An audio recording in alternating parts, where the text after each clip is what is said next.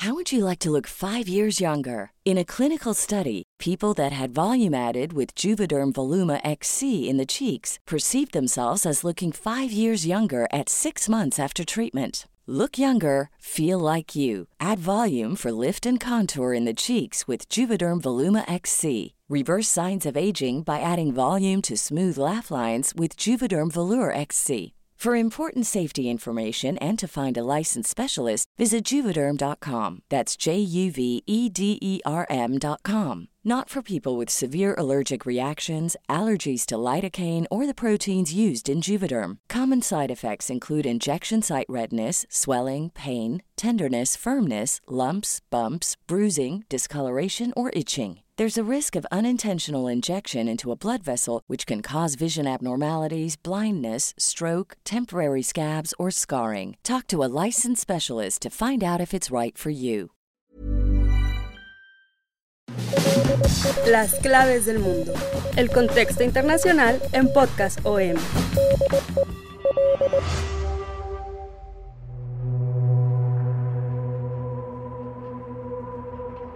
Colapso climático ha comenzado. Así de contundente y de apocalíptico sonó el secretario general de la ONU, Antonio Guterres, el pasado 6 de agosto, en un informe donde pues eh, se decía que este año podría ser el año más cálido de la historia y que el pasado mes de agosto había sido el mes más caluroso de todos los tiempos. Esto también después de que canículas, sequías, inundaciones, incendios forestales azotaron durante todo el verano hacia Europa y América en proporciones dramáticas y a veces inéditas, con la pérdida de vidas humanas y grandes daños en las economías y el medio ambiente. También otro informe en ese momento de la Organización Meteorológica Mundial advertía que los humanos y los seres vivos estaban también amenazados por la contaminación atmosférica agravada por estos incendios y las olas de calor cada vez más intensas y frecuentes. Así que las temperaturas medias mundiales durante los últimos tres meses del llamado verano boreal en junio, julio y agosto en el norte y en, la parte occidental del planeta fueron las más elevadas desde que se tiene registro. Esto lo anunciaba también el Observatorio Europeo Copernicus para el que precisamente este 2023 será probablemente el año más caluroso de la historia. Todo esto, pues lo hemos visto agravado por decisiones políticas, como en el caso de el ciclón Daniel, que primero azotó Europa, atravesó el Mediterráneo y llegó a Libia y arrasó una ciudad costera, dejando casi más de mil muertos, algo que pues según autoridades y críticas de organizaciones internacionales, el caos político que vive este país fue uno de los causantes de esta mortandad y de esta devastación por la falta precisamente de previsión. Ante todo esto que estamos viviendo en este año tan atípico en todo esto, nos preguntamos,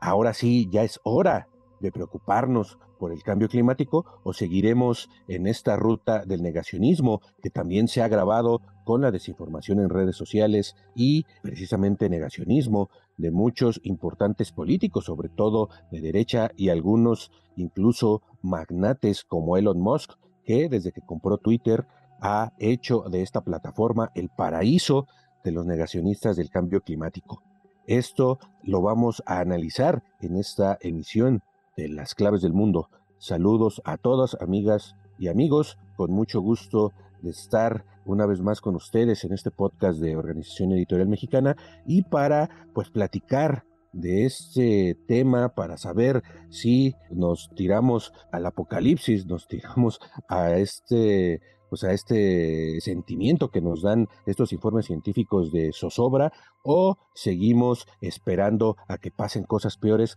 para empezar a accionar como sociedad. Para esto me acompaña, como siempre, mi compañero y amigo coeditor de la sección de Mundo del Sol de México, Yair Soto. Yair, un gusto saludarte de nuevo aquí en las claves del mundo. Hola Víctor, hola a todos nuestros escuchas, bienvenido después de tus merecidas vacaciones, camarada.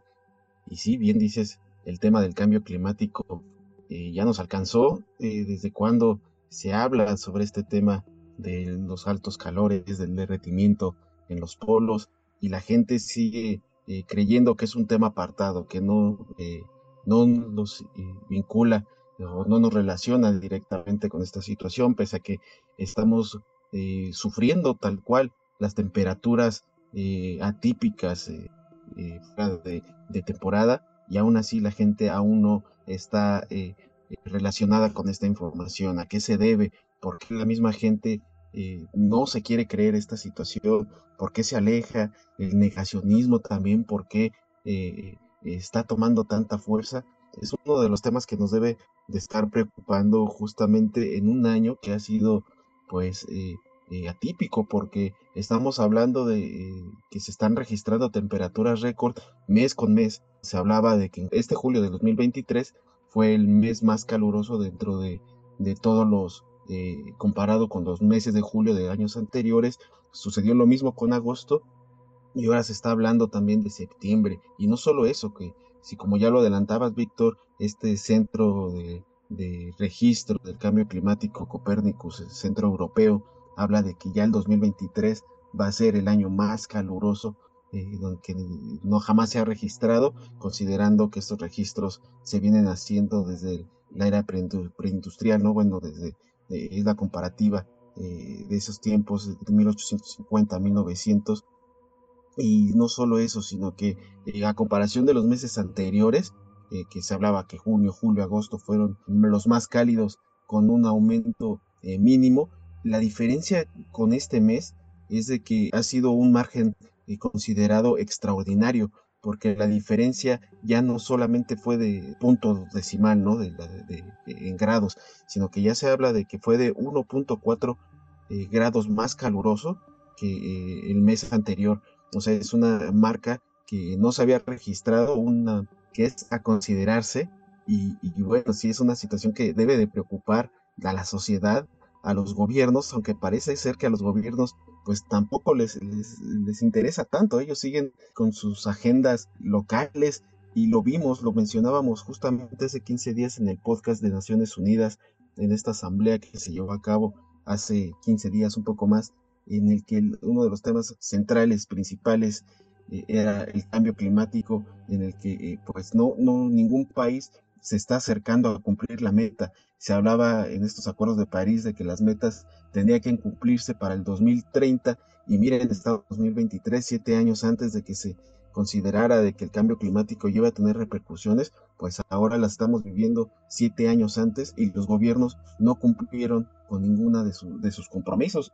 Eh, incluso eh, el caso, por ejemplo, del Reino Unido, en el que de plano dijo el primer ministro Sunak, dijo, pues no, la verdad es que nosotros nos deslindamos, no vamos a poder cumplir, así que eh, eh, pues nos apartamos de esta eh, lucha. Entonces, otros países que siguen diciendo que se debe de cumplir no están llevando a cabo esta agenda rumbo al 2030, que bueno, ya nos alcanzó. Y bien lo dice justamente el director de este servicio de cambio climático Copérnicus, que menciona que el cambio climático no es algo que ocurrirá dentro de 10 años, sino que el cambio climático ya está aquí. Y como lo mencionas, Víctor, pues ya es momento de empezarnos a preguntar si realmente ya nos tenemos que preocupar, eh, porque estamos viendo en todo el mundo temperaturas eh, elevadas que no corresponden a las temporadas. Por ejemplo, en Europa,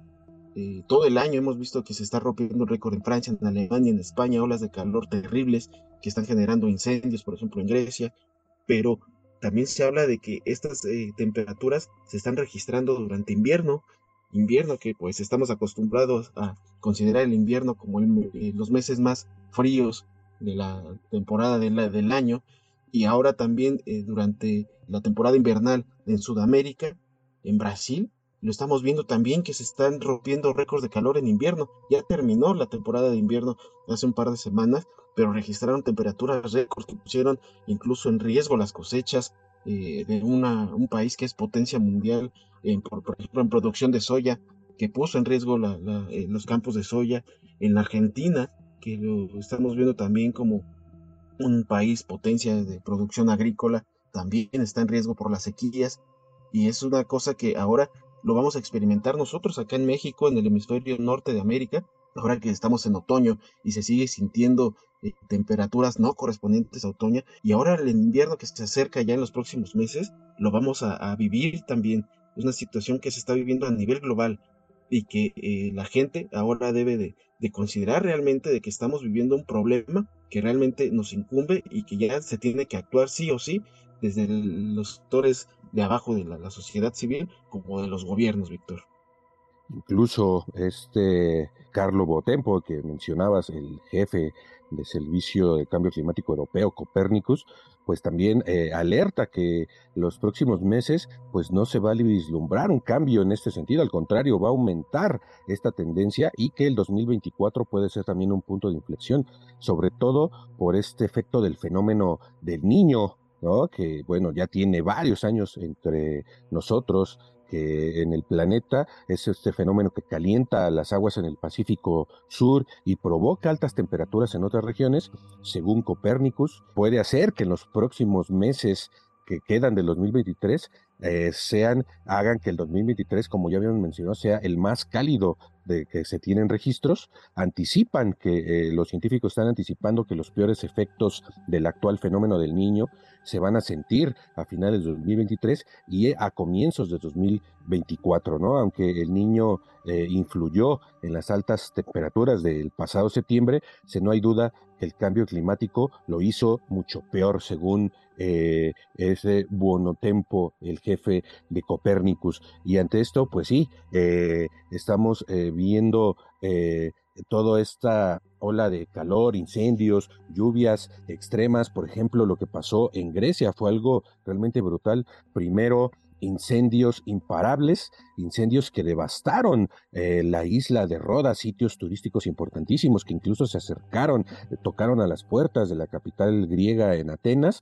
y apenas se estaban eh, pues resarciendo un poco los griegos de estos incendios y llega este fenómeno eh, climático Daniel, donde arrasa con lluvias buena parte de eh, el sur de Grecia, arrasando pueblos enteros. Esto, pues, es algo que, como ya también lo habían anticipado, eh, anticipado científicos a mediados de año, según diversos estudios, el cambio climático, las, estos fenómenos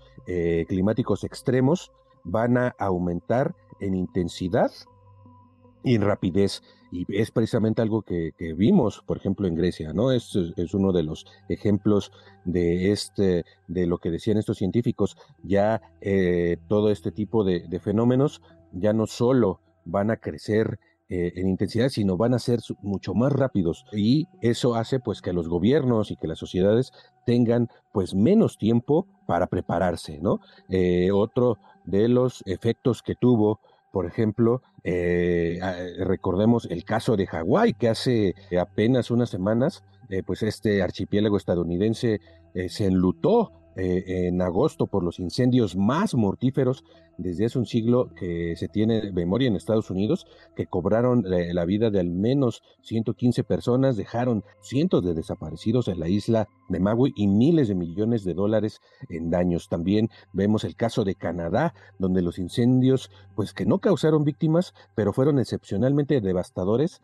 en, este contexto de fuerte sequía, que incluso el humo de estos incendios cubrió ciudades como Nueva York, Chicago, buena parte del noreste de Estados Unidos y incluso llegó a este humo, llegó a Portugal. Esto, pues más allá de que afortunadamente no hubo pérdida de vidas, pero sí, pues está destruyendo eh, pulmones de la tierra claves para pues la conservación ambiental cientos, cientos de hectáreas de bosques en Canadá ardieron por estos eh, incendios. Se habla de 16, más de 16 millones de hectáreas, lo que equivale a la superficie de Túnez, es lo que consideran las autoridades que se, se quemó en estos incendios eh, de Canadá, también eh, en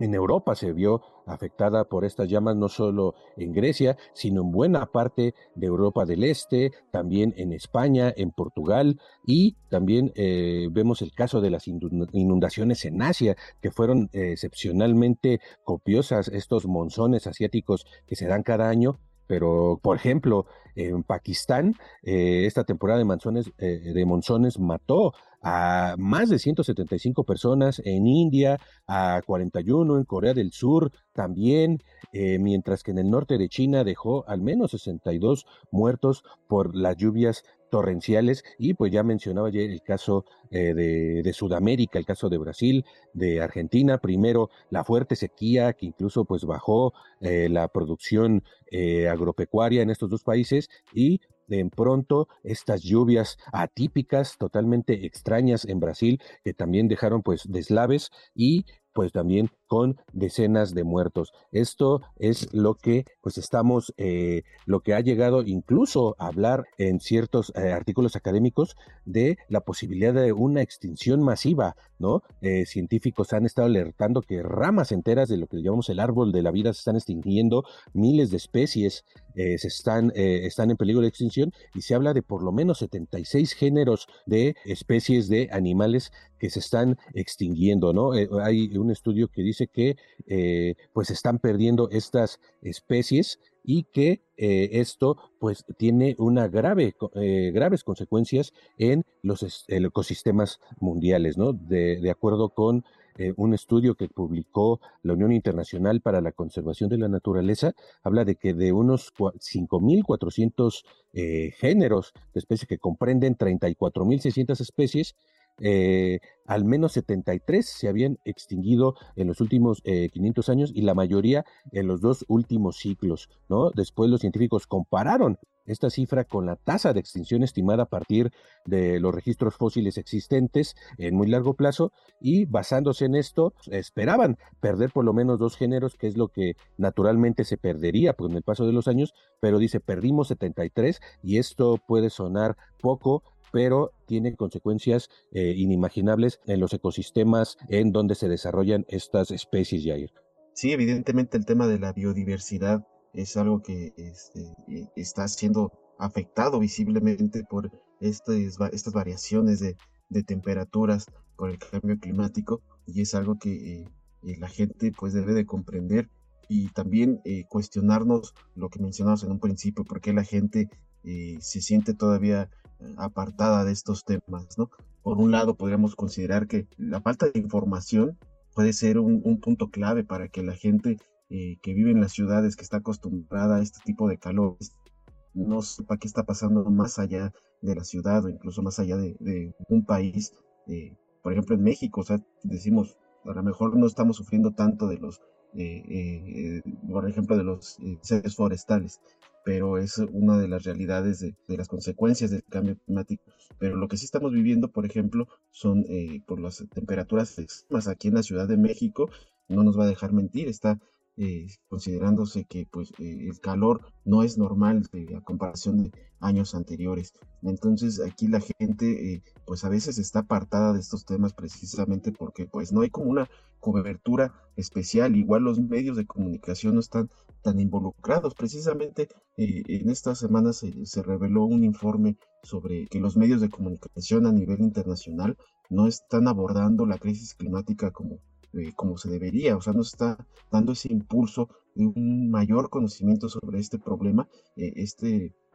este estudio que fue realizado por varias plataformas climáticas eh, latinoamericanas, por ejemplo, de Libélula Conexión COP, que junto con la Fundación Conrad Adenauer en Estados Unidos, España, México, Guatemala y otro, otra, una lista enorme de países de aquí de Latinoamérica,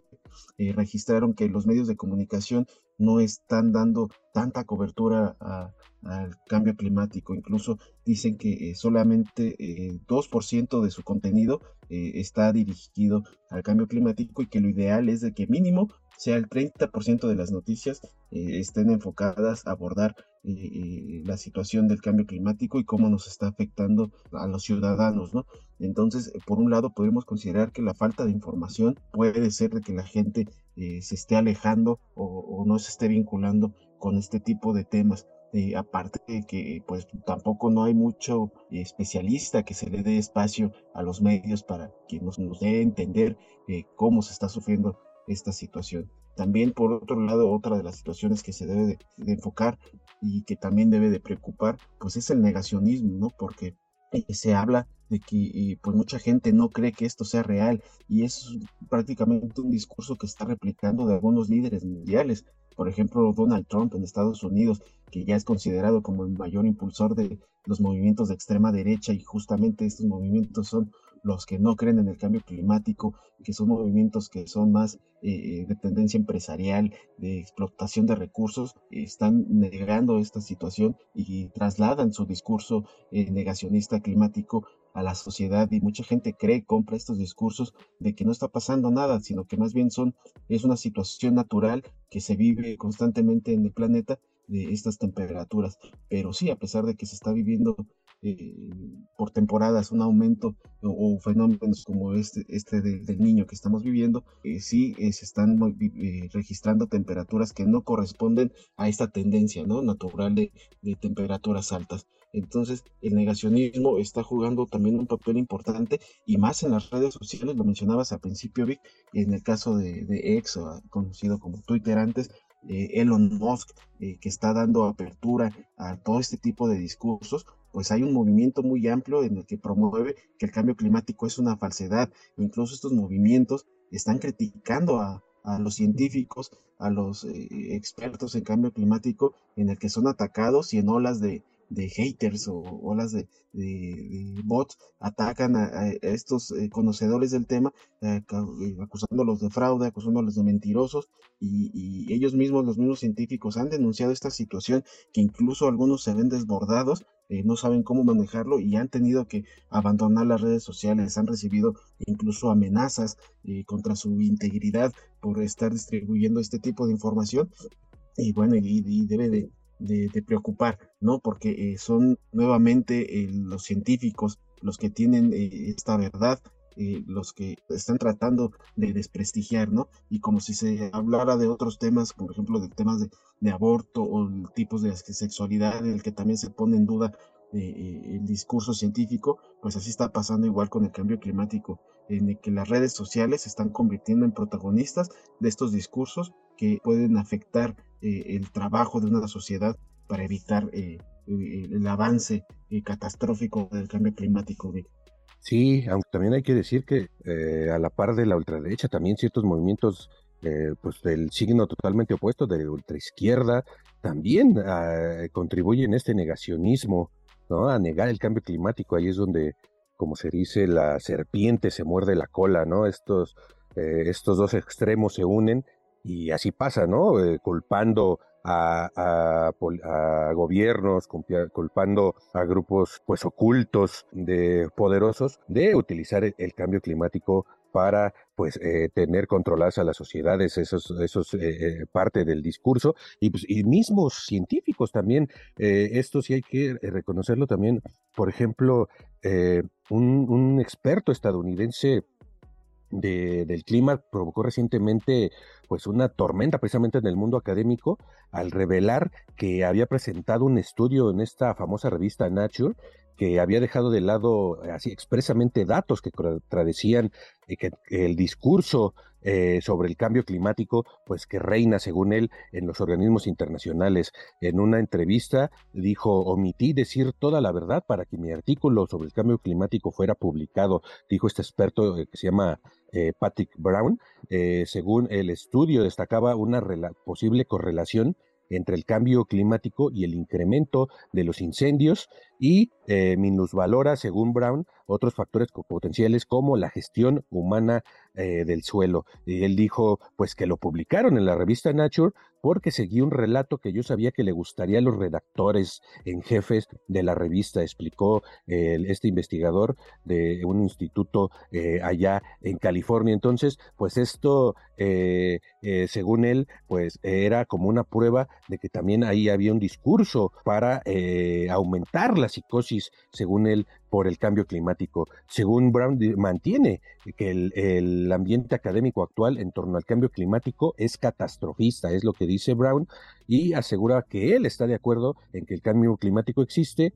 y que la responsabilidad humana en el fenómeno es innegable. Sin embargo, según él, pues muchos científicos estaban eh, sobreactuando, estaban eh, eh, digamos, teniendo una visión apocalíptica del cambio climático. Por eso, pues esto sirvió precisamente a este discurso negacionista para pues decir que el cambio climático es un invento, es, un, es una conspiración de, eh, de, gobiernos y de organismos eh, internacionales. Sin embargo, pues tenemos el caso de Libia, el que les mencionamos al principio, donde pues eh, esta tormenta Daniel que se formó el caso, el, que se formó el 4 de septiembre y causó la muerte y destrucción primero en Bulgaria, luego en Grecia y luego en Turquía, Después llegó a Libia y pues dejó cientos de muertos, ¿no? Esto pues eh, es algo que no había pasado y algo que los científicos en ese momento dijeron que fue un fenómeno realmente extraordinario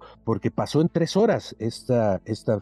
tormenta Daniel y destruyó esta ciudad costera libia eh, la dejó prácticamente arrasada desde sus cimientos y pues aquí es donde también vemos que la actividad del nombre, sobre todo político, es, eh, es importante, ya que pues ahí hay eh, un conflicto que inició en 2011 con la caída del dictador Muammar Gaddafi y ha hecho de este país, que antes era muy estable, lo ha vuelto un país pario, un estado fallido, con dos gobiernos disputándose allí el poder, Jair.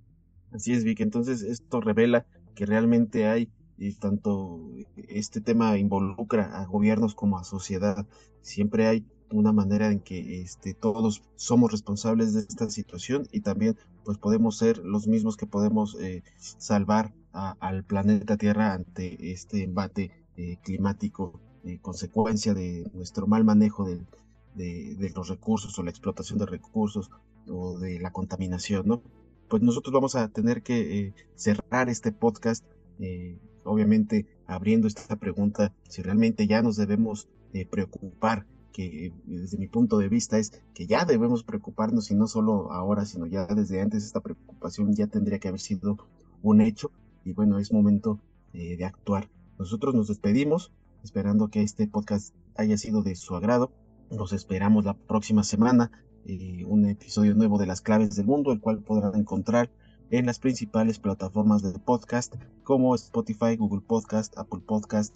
Amazon Music, Deezer, Acast. Ahí también podrán encontrar todo el contenido que Organización Editorial Mexicana pone a su disposición. Los invitamos a que lo escuchen. Eh, también eh, agradecemos la producción de Natalia Castañeda. Muchísimas gracias. Víctor, muchas gracias. Gracias, Jair, y gracias por seguirnos escuchando. Hasta la próxima semana que así sea, no sin antes invitarlos también a que nos sigan escribiendo a través de nuestros canales como nuestro correo electrónico podcast.com.mx y también nuestra cuenta de Twitter, arroba el sol de guion bajo en México. Por favor, escríbanos, háganos llegar sus dudas, sugerencias, sus saludos, lo que usted guste. Muchísimas gracias nuevamente, nos escuchamos la próxima semana.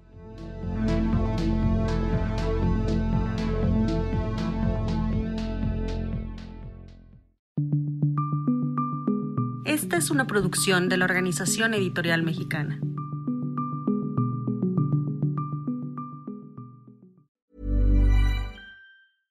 How would you like to look five years younger? In a clinical study, people that had volume added with Juvederm Voluma XC in the cheeks perceived themselves as looking five years younger at six months after treatment. Look younger, feel like you. Add volume for lift and contour in the cheeks with Juvederm Voluma XC. Reverse signs of aging by adding volume to smooth laugh lines with Juvederm Volure XC. For important safety information and to find a licensed specialist, visit juvederm.com. That's J U V E D E R M.com. Not for people with severe allergic reactions, allergies to lidocaine, or the proteins used in Juvederm. Common side effects include injection site redness, swelling, pain, tenderness, firmness, lumps, bumps, bruising, discoloration, or itching. There's a risk of unintentional injection into a blood vessel, which can cause vision abnormalities, blindness, stroke, temporary scabs, or scarring. Talk to a licensed specialist to find out if it's right for you.